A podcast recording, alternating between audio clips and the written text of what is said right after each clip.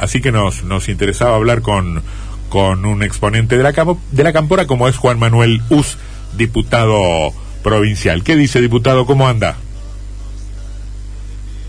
Diputado Us. ¿Me escucha?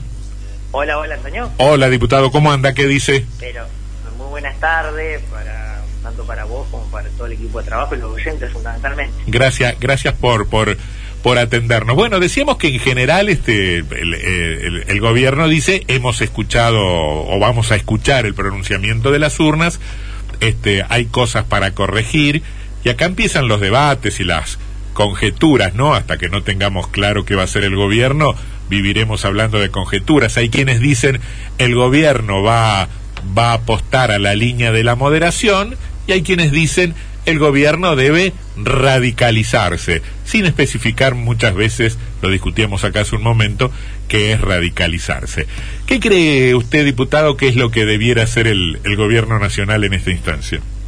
No, creo que eh, qué debe hacer el gobierno nacional me parece que, que fue contundente el mensaje de las urnas. Nosotros debemos defender a los sectores en su gran mayoría productivos de trabajo y no quiero caer en una justificación, pero han sido los más afectados por una pandemia y que sin lugar a dudas no hemos estado, no hemos estado, no hemos podido, no se ha llegado de la forma que, que, requería.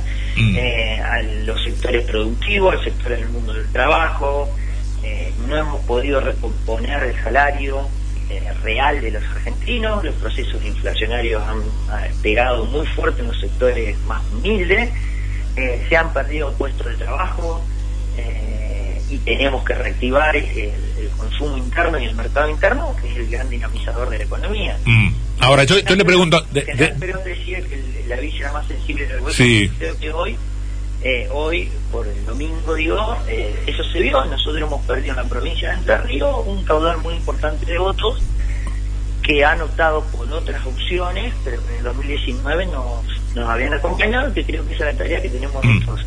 En este tiempo. Bien, le, le, pido que le hable bien al, al, micrófono del aparato porque por ahí se nos va un poco la señal. Em, eh, ahora, esa, esa imposibilidad que usted dice, no pudimos dar respuesta. Yo, yo le pregunto, ¿cuántas son manejables? O sea, ¿cuántos tienen que ver con errores del gobierno o con, con rumbos que no eligió el gobierno?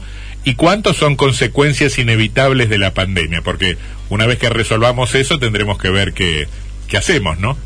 No, claramente hay factores que, que, no dependen de la voluntad política, de la decisión política, de, de accionar del gobierno, sino que están, eh, han sido afectadas también, recién escuchaba haciendo un análisis un poco de, de, los contextos internacionales, la mayoría de, de los procesos electorales en el mundo que se han dado en esto en, este tiempo han tenido los, eh, los rechazos hacia los oficialismos, eh, pero eso no tiene que justificar, vuelvo a decirlo, creo que tenemos que mejorar, eh, tenemos que, escuchar, tenemos que ser lo más humilde posible y reconocer que no hemos podido cubrir las expectativas con las cuales nos llevaba el gobierno en 2019. Mm.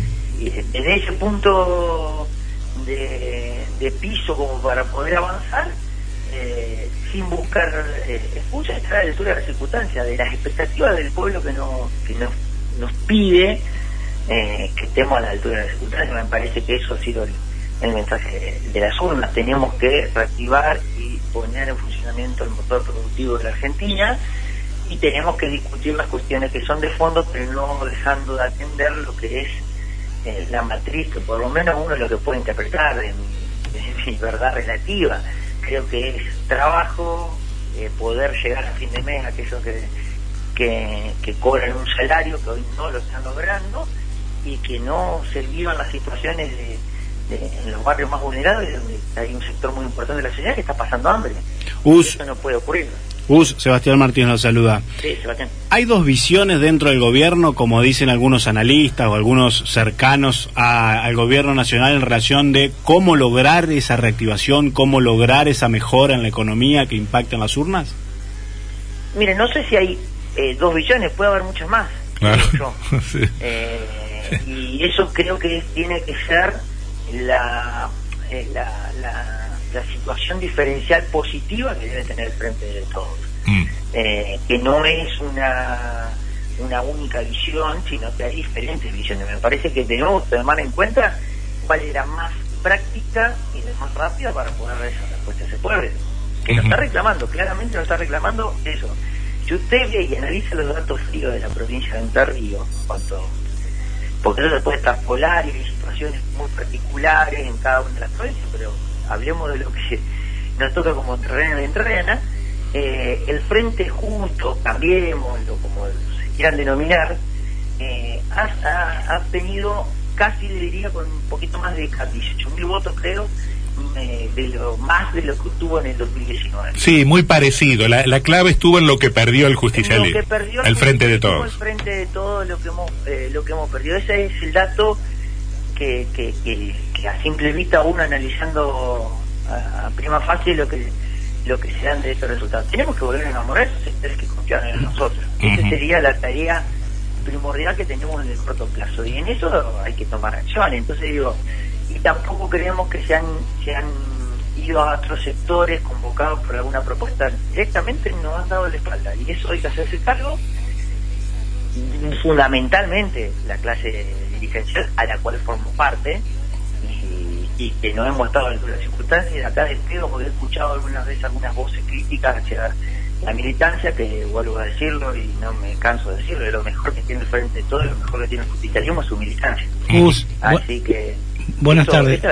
Sí, buenas tardes ¿Cómo le va? Gustavo Sánchez Romero lo saluda. ¿Cómo anda, Gustavo? Bien, bien. Claramente en estas elecciones eh, no emerge no emergen liderazgos nuevos contundentes. Bueno claramente en el gobierno se han debilitado los liderazgos pero por ejemplo tampoco Rodríguez Larreta eh, emerge, emerge como un líder porque necesitó de manes para poder ganar Buenos Aires. La pregunta es eh, haber perdido en lugares claves de los cordones eh, de Buenos Aires debilita la, el liderazgo de, de Máximo teniendo en cuenta que era quizás su prueba de fuego en términos electorales primero que eh, dos análisis algo de, tu pregunta, digamos. Primer, primer, eh, primer análisis que uno puede hacer es que juntos, o cambiemos, eh, supo utilizar la herramienta de las pasos y ha potenciado con sus internas, ha potenciado su caudal electoral. Eh, cosa que el justicialismo, el Frente Todo no, no hizo, claro. No, lo, no lo hemos hecho y tradicionalmente no lo hacemos. Eh, entonces, eso también Bueno, hay un, perdóneme, hay un antecedente lindo en la legislativa de, de 2017 que fue, terminó siendo un, un, ejército de listas, ¿no? Pero pero demostró que se movilizó tanto como que sacaron más votos en la en las primarias que en las generales aquello. Y ahí viene ahí viene el tema, la discusión que también hizo trasciende de que tampoco lo pudimos plasmar en una unidad posterior.